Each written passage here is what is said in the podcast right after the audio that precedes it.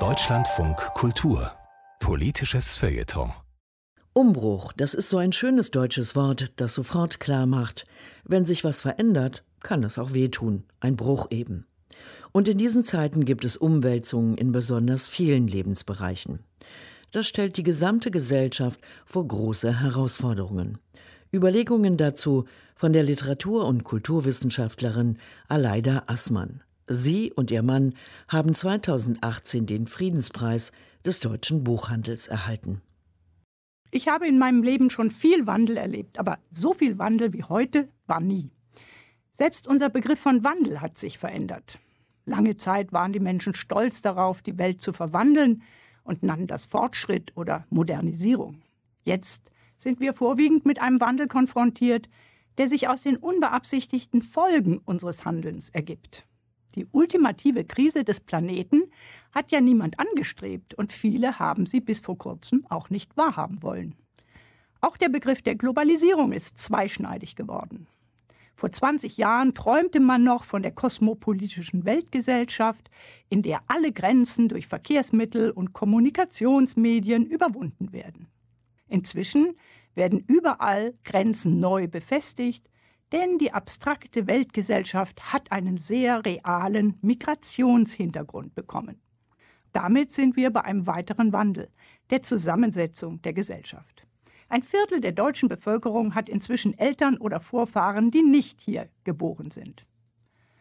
Am 10. September dieses Jahres feierte Bundespräsident Steinmeier nach 60 Jahren mit den Familien der türkischen Gastarbeiter das Anwerbeabkommen als eine Erfolgsgeschichte, die heute in der dritten Generation angekommen ist.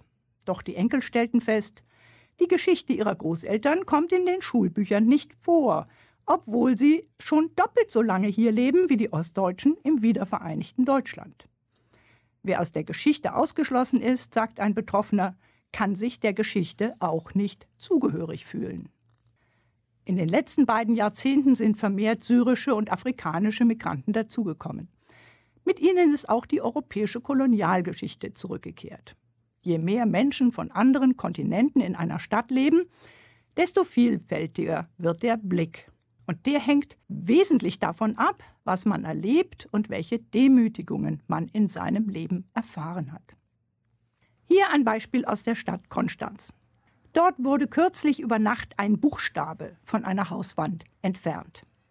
Das M, das jetzt fehlt, ist inzwischen an einem sicheren Ort versteckt. Die betroffene Apotheke hat bei dieser Aktion ihren Namen verändert. Sie ist zur Ohrenapotheke geworden. Das ist niemandem entgangen, der hier vorbeikommt. Jeder schaut anders auf dieses Bild.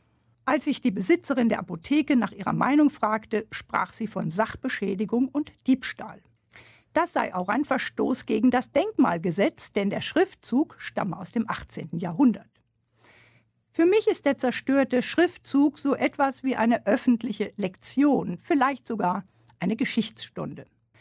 Inzwischen hat das Wort Mohrenapotheke, das es überall in Deutschland gibt, einen eigenen Wikipedia-Eintrag bekommen.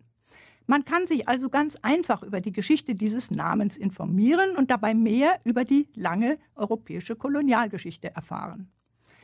Wir Eingesessenen haben gerade die große Chance, etwas über unsere Geschichte dazuzulernen, indem wir mit den Augen derer auf sie blicken, die nicht hier geboren sind oder deren Vorfahren eine ganz andere Herkunft haben.